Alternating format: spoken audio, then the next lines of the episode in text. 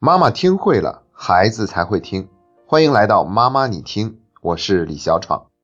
最近一段时间，我们妈妈你听节目的点击量有了一个明显的提升，每天都能够维持在一万点击量以上。我想这也可能是跟我们最近这几期节目的主题有关，像感统失调啊、注意力呀、多动症啊，还有写作业，这些都是家长切身相关的一些话题，甚至对于有的家长来说，都已经是一个迫不及待的想去解决的问题了。所以说，从最近这几期节目的播放量上面，也能够反映得出来大家对我们节目的关注。在此呢，我要代表节目组对大家的这份厚爱表示深深的谢意。我们也会想办法继续寻找一些更有质量的话题，跟大家做一个分享。如果您有特别想让我们聊的话题，也可以在节目下方给我们留言，给我们提一些建议。那我们一定会认真的对待，并且尽快的做成节目去回馈给大家。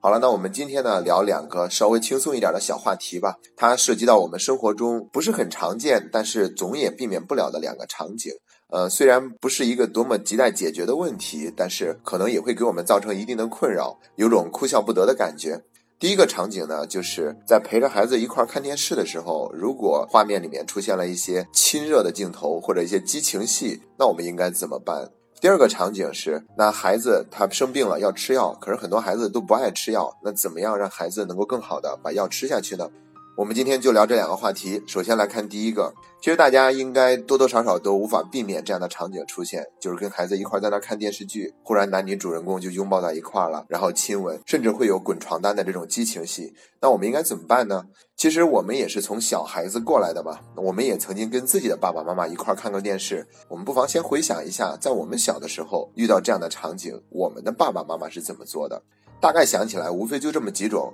第一种呢，就是换台啊，一看不妙了，防患于未然，马上就换台啊。哪怕另外是一个在播广告的这个节目，也在那看看半天，估摸着这边已经完了，再重新调回来。这是第一种选择。第二种选择呢，就是一看马上又有这种亲热戏了，赶快让孩子去帮我们拿点什么东西把它支开，就是避免让孩子跟我们一块儿去看这个场景。啊，这也是一种做法。还有一种做法，就是家长赶快捂住孩子的眼睛，然后就直接对孩子说：“不许看，不许看。”然后孩子呢，有可能会听，也有可能是挣扎，必须要看。其实我们防不住的哈。不过我觉得新时代正在进步，如果我们想用遮住孩子眼睛的方式去防一防，估计也防不住。因为现在我们都可以在电视上直接去回看，那想看哪一期节目就看哪一期。那有可能我们不在家的时候，孩子就可以拿起遥控器重新把那期节目打开，然后去自己去看我们捂着他眼睛的那一段。在这个地方呢，我觉得我们必须得从孩子的角度去理解一下这些行为，我们到底应该怎么处理。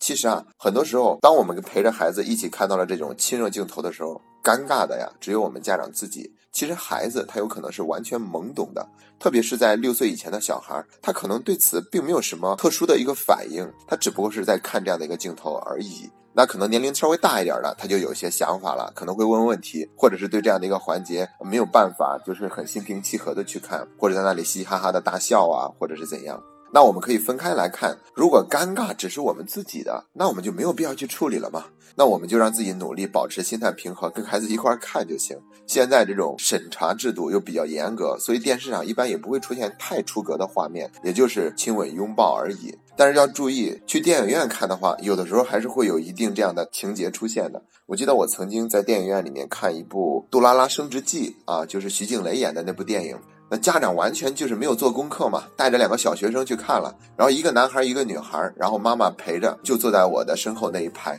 然后真的是出现有这种滚床单的激情戏的时候，那小女孩呢就主动捂上眼睛不看，但是还是有声音的，对不对哈？然后小男孩呢他就不捂眼睛，非得要看，然后妈妈就帮孩子捂眼睛，然后那小男孩就竭力的挣扎，就干嘛不让我看？那非得要这个这个这个这个把妈妈的手拿开，这样挣扎过来挣扎过去。以前呢，我们还曾经有过一个很有意思的探讨，就是跟朋友们说，为什么一个孩子他可能会主动捂上眼睛，但是哎，一旦到时候啊，他就会把这个手拿开了，他怎么能够判断的那么准确呢？难道是仅仅凭声音就能判断出来这段戏已经过去了？有没有可能他捂着眼睛也是透过手指头缝去看的呢？所以这种方式实在是有点掩耳盗铃、自欺欺人的感觉。那在家里面看也就无所谓了，有那种场景也不会太过于严重。那我们自己为自己的尴尬负责，孩子那边没什么。如果带着孩子要去电影院看的话，那我们中国没有这种电影分级的这个制度，所以说作为家长，我们必须得提前做好功课，去看一看这个影片到底它有没有那些少儿不宜的镜头。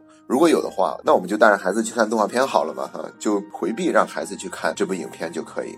那对于这种六岁以上的孩子呢，哈，或者是六岁以下的孩子，有的时候他可能会主动发问，比如说他们可能会问，爸爸妈妈，那电视上这两个人在干嘛呢？那在这种情况之下呢，我们就不要做任何的掩饰了。最好的做法就是给孩子讲真话，比如我们可以跟孩子说，那这是成年人会做的事情，两个人觉得互相非常的喜欢，可能将来也会走到一起去结婚，所以他就会用这种亲吻和拥抱的方式来表达对对方的喜欢和接受。甚至呢，我们还可以借助这样的一个机会，给孩子上一堂简单的性教育课。前段时间，湖南卫视的《爸爸去哪儿》这档节目里面就出现一个类似的情况，就是小男孩嗯哼，他觉得来自台湾的那个小泡芙那个小女孩非常可爱，于是他当着自己爸爸的面嗯哼，就很自然的上去亲了小泡芙一口，然后小泡芙也没有觉得有任何的不合适，然后这个爸爸就受不了了，说你怎么能随便亲人家女孩子呢？哈，嗯哼就很坦荡的说，因为我觉得她太可爱了，我就想亲她一口。然后这个爸爸就赶快表示歉意，就说你不能这样，你要想亲别人的话，你必须得得到别人的允许的。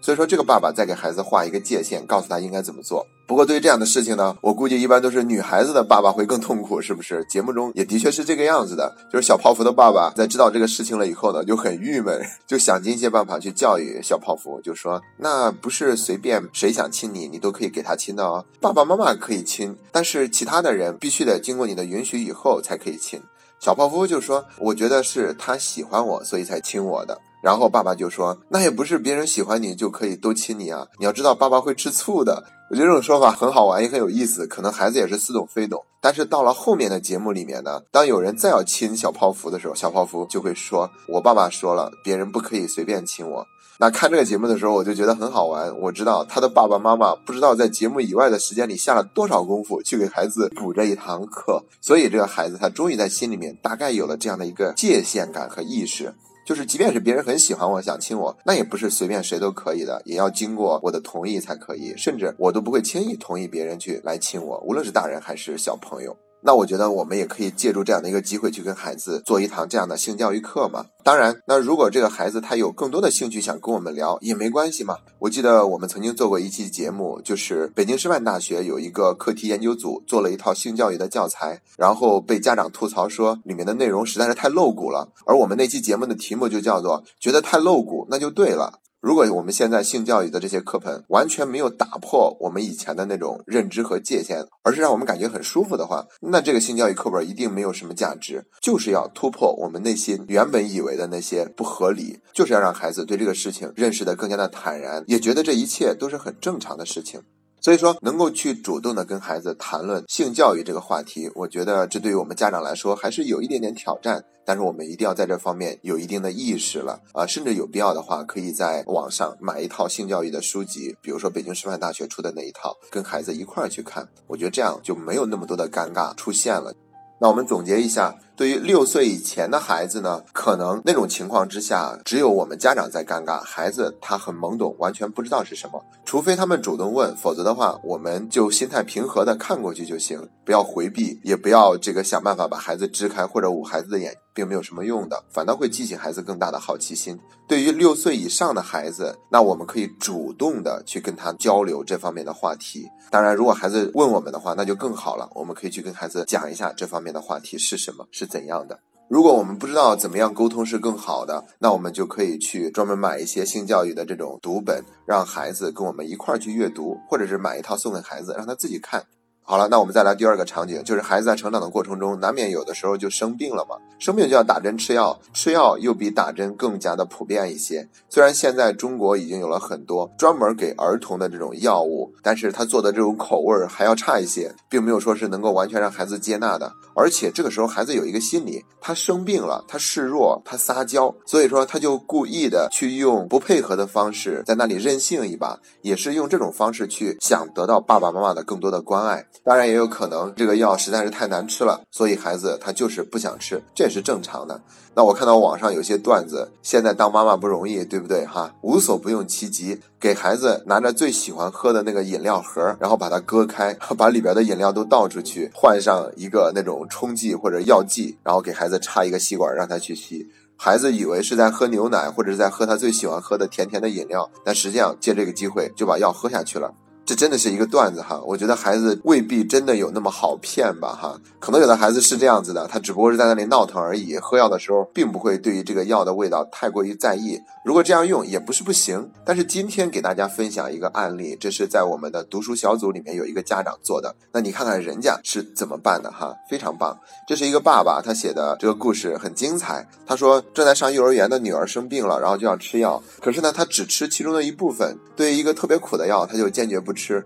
然后妈妈呢就跟孩子之间有了争执。然后爸爸就及时出场，去用同理心的方式去感受孩子的感受。比如说，你觉得这个药太苦了是吗？然后孩子说：“嗯，你不想喝它，哪怕喝了它就会让我们的病快快好起来。但是，一想起来它那么苦，你还是不想喝它，是吗？这让你心里感觉很矛盾，对不对？”然后孩子就点点头，然后就在这种不断的去理解孩子的感受的情况之下，慢慢的孩子情绪平复了。哎，这个时候再稍微的一劝，孩子就愿意喝了。但这也不是最好的办法。这个爸爸呢，就做了很多的铺垫。下一次呢，他用了一个更棒的招数，那就是到了吃药的时间了，他就故意在另外一个房间喊他女儿的名字，说：“你过来，快点，爸爸需要你帮一个忙。”对于这样的事情，小孩子是非常感兴趣的啊！我能帮到大人的忙，所以说他就飞快地跑过来了。爸爸，你需要我做什么？然后这个爸爸就一脸忧愁地说：“哎呀，我的女儿生病了，她需要吃药才能让病好起来。可是她就是不吃药，你能帮助我的女儿让她把药吃下去吗？我都已经把药放在餐桌上了。”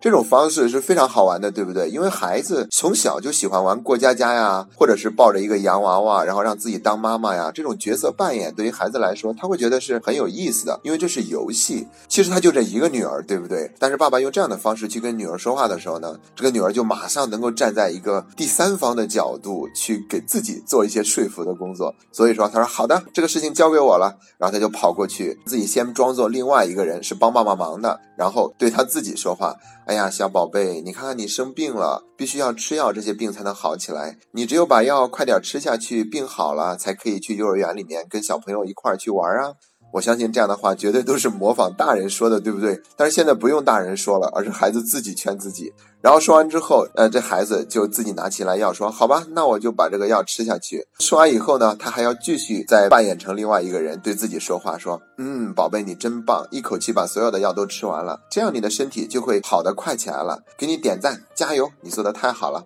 哎，这个问题就这样解决了。所以说呢，对于这一个场景，我们可以稍微的做一类总结，就是我们可以把孩子比较讨厌的一件事情变成一个游戏的方式，变成一个动画片里面的一个场景，甚至我们模仿动画片里面某一个人说话的方式，以此增加孩子的兴趣，让他觉得，哎，整个变成另外一个游戏或者故事了，那他就会有一种很强烈的代入感。就是说，让孩子从过去那种一吃药就很痛苦、很难受的状态里面抽离出来，让他进入了一个新的状态，这个问题就会得到一个很好的解决。啊，包括孩子不爱吃饭呢，我们也可以去模仿动画片里面的某一个角色的声音去跟他说话，然后也把孩子当成动画片里面的某一个角色跟他进行对话，这些都会有助于一些问题的解决。这一招对于年龄偏小一点的孩子会格外有效，因为他们是特别喜欢这种场景的互动的。好了，今天就跟大家分享这样两个比较轻松，甚至会让我们有点哭笑不得的话题。虽然生活中并不是很常见，但是一旦发生了，我们也可以用这样的一个方式去让问题得到更好、更顺利的解决。那如果我们这档节目真的让您感到特别的有用的话，也欢迎您把节目分享给其他更多的家长，让他们也得到这档节目的支持和帮助。谢谢大家。如果您有什么样的问题，也可以在我们的节目下方留言，我们也会及时的采纳大家都比较关心的话题，做成节目分享给更多的人。好了，今天的节目就到这里，这是妈妈你听陪你走过的第一百六十天。